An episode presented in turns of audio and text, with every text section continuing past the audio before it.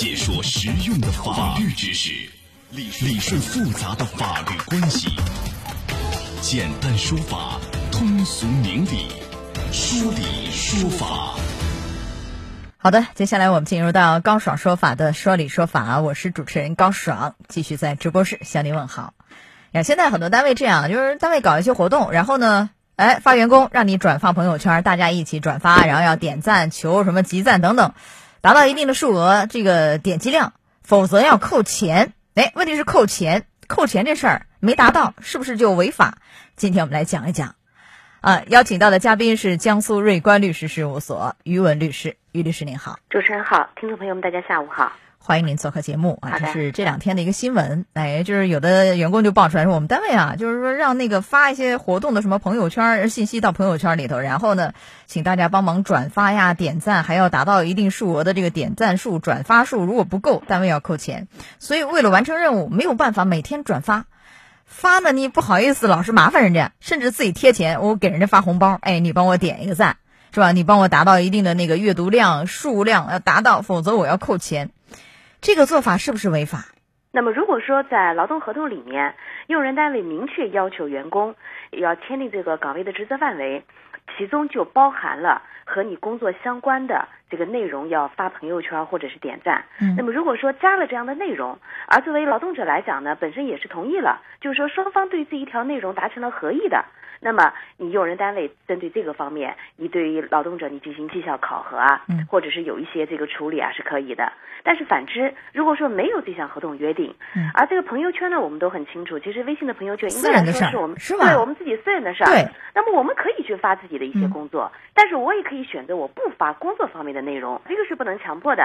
哎，但是不会约定那么细。啊，那可能我们签合同几年以前，甚至是好多年以前，甚至就无固定期限劳动合同。等我签合同那会儿，可能还没有什么朋友圈，是吧？对，有很多人是这样子。但是单位呢，又要求你去发，你不发好，你达不到数量，那就扣钱。我可以说这是违法吗？如果这样的话，可以这么说。一个，首先劳动合同合同里面没有约定；第二个呢，就是针对这个微信啊，或者是朋友圈的这个转发啊，呃，用人单位没有以这种补充协议，或者是以这个单位的这个开会的形式，就是来取得劳动者认可。在这种情况之下，你因为这个事情，你去扣员工的工资，那肯定是不行的。但单位会说，比如说啊，那个我刚刚讲的事儿，比如说你合同是原来的，对不对？但是呢，你是在这个岗位上，比如说我搞策划的，我搞宣传的。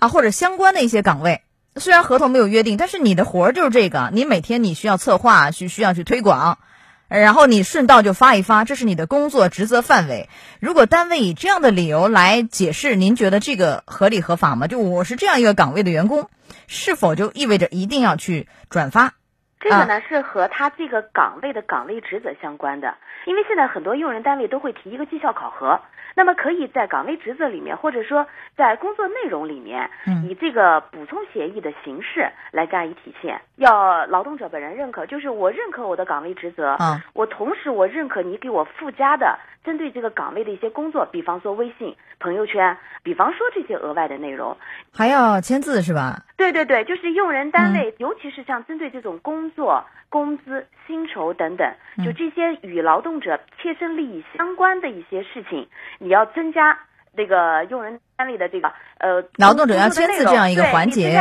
是吧？的话，对，那你要以会议的形式，而且这个会议的内容一定要劳动者来签字，也就是说我认可这个事情了，那么我就会愿意这么去做。好，那您的意思就是说，假设合同里没有这个约定，但是后期单位的考核制度里头有这个说法，呃，作为一个考核内容，然后呢，员工也是认可的，也签字了，或者说单位有会议、有规章制度，对此也做了一些约定，劳动者也认可、也签字了，那么这个时候还是要遵守，还是要转发，你没发人家扣，这个就合理合法。是吧？但是这个指的是，指的是他相关的岗位。那比如说我我刚刚举那例子，我是搞宣传的，搞策划的，你这样要求我可以没问题。但我是一个食堂的，啊，后勤人员是吧？我是其他的财务人员，我跟这个一点关系都没有。你这样要求我，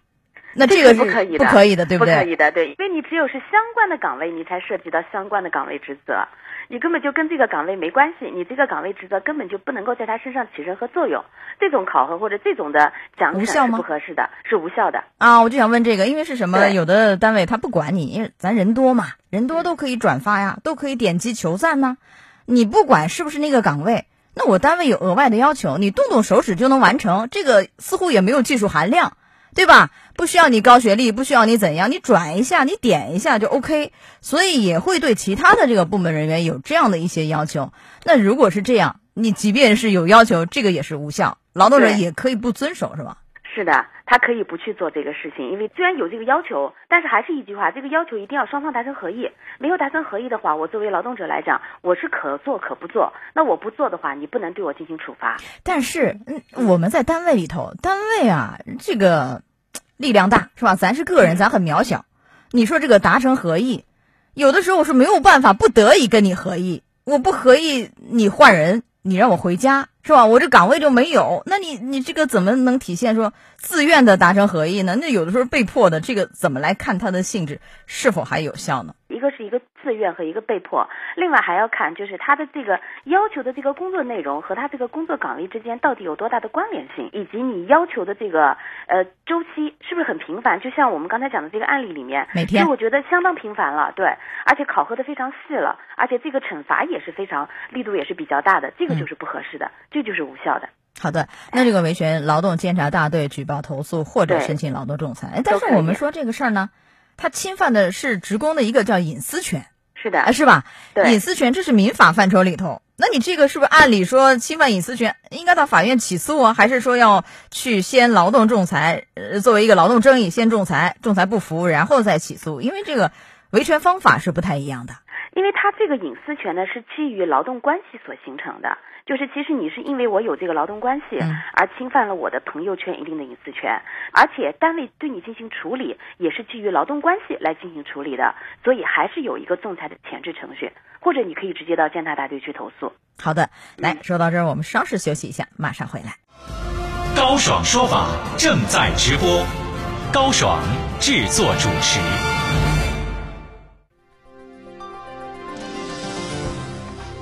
点赞转发不够扣绩效，公司强制征用朋友圈违法不？高爽说法继续为你讲述。好，于律师，哎让这个单位提出要求转发呀，是吧？这个集赞呢，如果说没有要求扣钱，没有这个衡量，您认为这个是否也侵犯隐私？就是单位没有说扣钱，但是也是要求您转发，转发，这样行不行？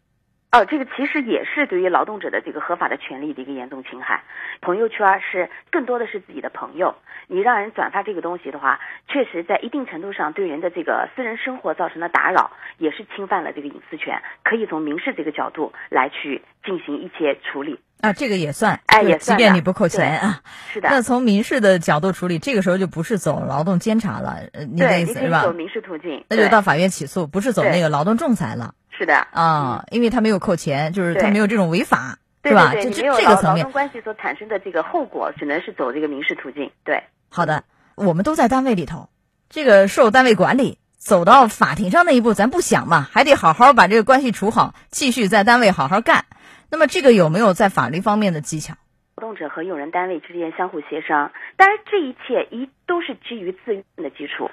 啊，你说和单位协商，嗯，对跟领导说，领导我不想转，这是我私人的微信号，我不想发这些东西，我不喜欢。那你说 这这这后面怎么处理啊？这事儿还有提示吗？我觉得完全可以的，就是啊和一一方面呢，其实是更多是用人单位，就是你在要求员工做一件事情的时候，你嗯不如去以以这个企业文化来去希望员工去做，这也可以增加一点你的奖励的力度，可能会得到更好的效果。哎我觉得您这个从用人很好单位这个角度来讲，对，就是以更好的方式吸引大家主动愿意给你来转发，是吧？因为有有这种集体荣誉感，愿意为你去更好的推广转发，然后有相应的一些奖励，我觉得这个是很好的啊对。，是的。好的，来到这儿结束我们的说理说法，稍事休息一下，马上进入到维权法宝。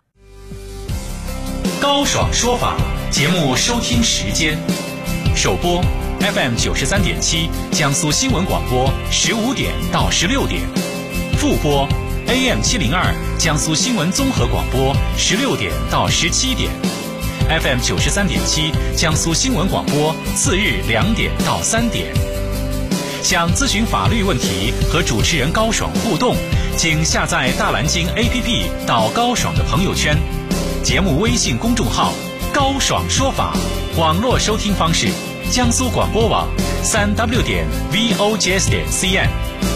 智能手机下载大蓝鲸 APP 或蜻蜓软件，搜索江苏新闻广播“高爽说法”，可随时收听。